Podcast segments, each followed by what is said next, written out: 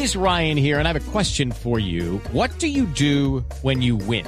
Like, are you a fist pumper? A woohooer, a hand clapper, a high fiver. I kind of like the high five, but if you want to hone in on those winning moves, check out Chumba Casino. At ChumbaCasino.com, choose from hundreds of social casino style games for your chance to redeem serious cash prizes. There are new game releases weekly, plus free daily bonuses. So don't wait. Start having the most fun ever at ChumbaCasino.com. No purchase necessary. BGW. Void were prohibited by law. See terms and conditions. 18 plus.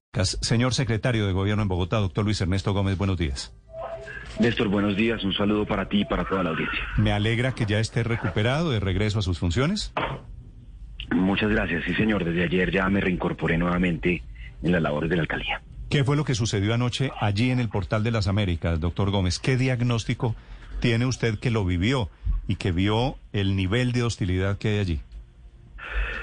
Néstor, en el Portal de las Américas ha venido un deterioro, un periodo, un proceso de deterioro de varios días donde eh, la protesta que mayoritariamente es pacífica a lo largo del día em, empieza a retornar a sus hogares. Personas que han circulado por allí no tienen o, vuelven a sus hogares, pero grupos pequeños de personas violentas eh, lo que buscan es entrar al portal. El portal ha tratado de ser eh, asediado en tres ocasiones a lo largo de estos días, quemar algún, algún bus, afectar la infraestructura. Por supuesto, para eso está la fuerza pública para restablecer el orden. Em, y esto lleva a intervenciones policiales, intervenciones policiales que, como ustedes lo decían ahora, en una zona tan densamente poblada residencial genera una enorme afectación a la convivencia. Entonces, pues gases lacrimógenos, aturdidoras en medio de conjuntos residenciales, em, pues obviamente molesta mucho a los vecinos con razón, eh, molesta a los vecinos también con razón que una zona pues que estén de, mucha movilidad de personas, de casi mil millón de personas que se desplazan en esa zona de la ciudad, pues que quieren ir a trabajar no pueden estarlo haciendo por la afectación al sistema. Así que el puesto de mando lo que busca es em, que esté toda la institucionalidad, que eh, logremos empezar a desescalar las tensiones que se generan en la noche, que logremos empezar a desescalar también eh, los choques que ha habido entre fuerza pública y ciudadanía. Eh, y que logremos también en todo momento pues garantizar allá la seguridad y el orden para los residentes eh, eh, y en una zona donde también tenemos también un problema en vecindades de microtráfico. Doctor Gómez, ¿qué fue lo que sucedió anoche? ¿Usted estaba con, no sé si era el general Camacho o el general Gómez Heredia? Estaba con el general Gómez Heredia, estuvimos ahí como hasta la una de la mañana. ¿Y cuál es al que, al que atacan a piedra, al general Gómez?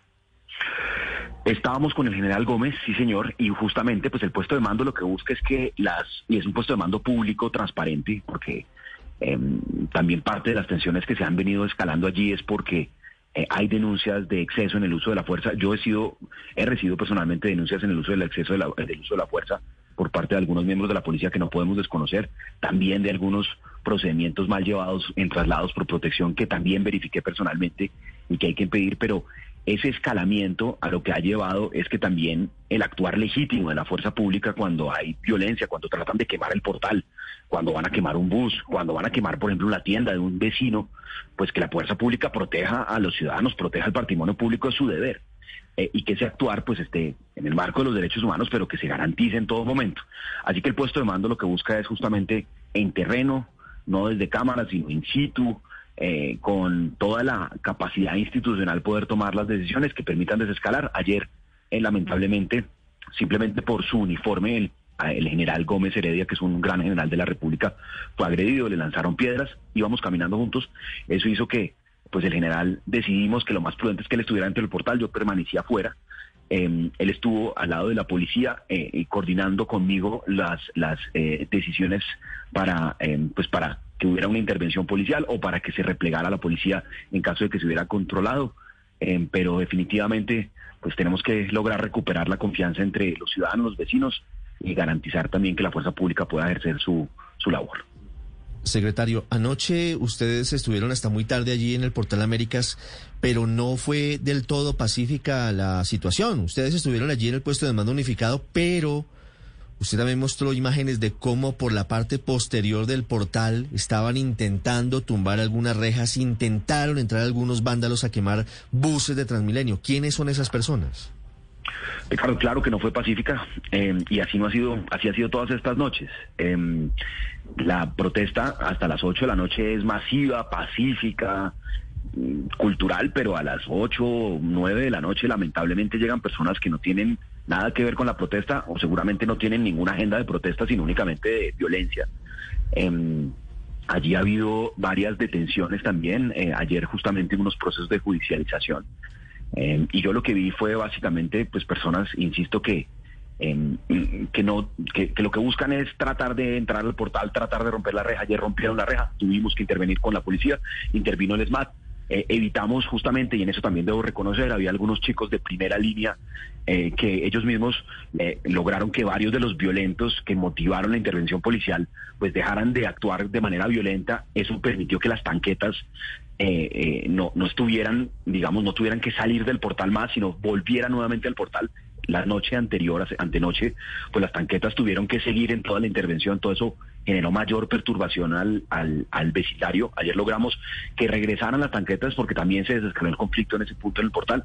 Logramos también que en la estación de gasolina de Chicalá, que se presentó lo mismo, lanzaron molotovs contra contra contra unos locales allí tuvo que intervenir la policía logramos que también eh, la- la- los violentos fueran aislados de las personas que se encontraban allí que no tenían nada que ver con la violencia desescaló el tema pero lamentablemente sobre las doce y media de la noche resultó un chico herido Sebastián em, también por por una situación que eh, que lo terminó arrollando una motocicleta que pasaba por allí eh, así que la situación sigue muy Una- tensa, una- seguirá tensa una seguramente, pero vamos particular. trabajando para desescalarlo.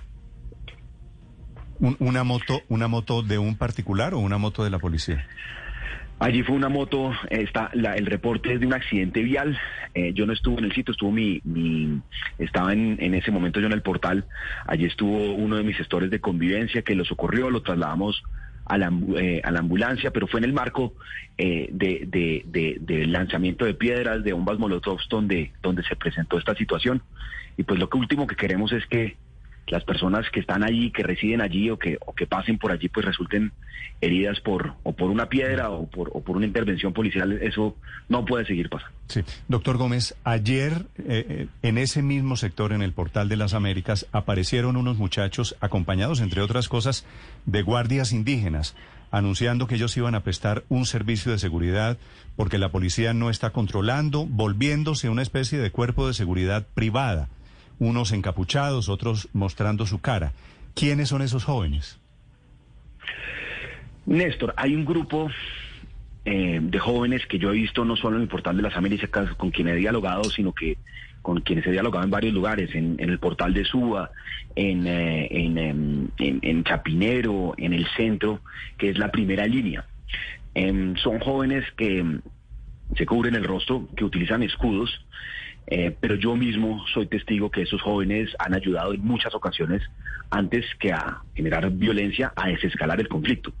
En el portal de Suba, por ejemplo, Néstor, eh, eso fue un par de días antes de que yo entrara en convalecencia, gracias a una intervención de los jóvenes de primera línea se logró que eh, durante todos los días jornadas que se estaban tornando violentas transcurrieran de manera pacífica. Ellos mismos rechazaban la violencia en el punto. También fue así ayer, personalmente lo viví con varios jóvenes de primera línea eh, ayer en el portal de las Américas, donde ellos mismos, cuando unos violentos alterados lanzaban piedras, ellos mismos iban a decirle, no, por favor, aquí estamos, vamos a evitar esto, vamos a tratar de dialogar. Obviamente es difícil, pero, pero este grupo de primera línea, aunque tiene una, es, digamos, luce bastante, eh, bastante beligerante, pues es un grupo que también yo lo he visto te- presencialmente en terreno, lo que buscan es desescalar el conflicto. Sí. Y, y si es así, si están en el bando de los buenos, ¿por qué salen encapuchados? Néstor, yo, yo la verdad veo que hay una, bueno, aunque hoy en, hoy en día en medio de esta pandemia de COVID, pues todo el mundo termina cubriéndose el rostro. Ya difícil. No, pero esto no era un tapabocas, eran capuchas, pues que es No, no, de acuerdo, pero te digo porque lo veo en todas las partes, hay entre, entre capuchas, tapabocas, ya digamos es, es difícil esa esa diferenciación. Y yo lo que he visto, no sé, no te puedo decir sobre los, los, los que estaban en la, rueda de prensa, yo no estuve en la rueda de prensa que hicieron en el portal de las Américas puntualmente, em, te hablo de chicos de primera línea que, que han estado allí, eh, pero, pero pues hace parte de su indumentaria. Por ejemplo, hay unos que se denominan los escudos azules, em, y, que tienen realmente una indumentaria y una puesta en escena bastante, bastante, eh, pues eh, impresionante en términos de, eh, de lo que la gente asocia con, con, con, con resistencia, con incluso con cubrir el rostro y con situaciones que a veces se te pueden tornar violentas, pero que somos testigos que no buscan la violencia, sino que buscan desescalar.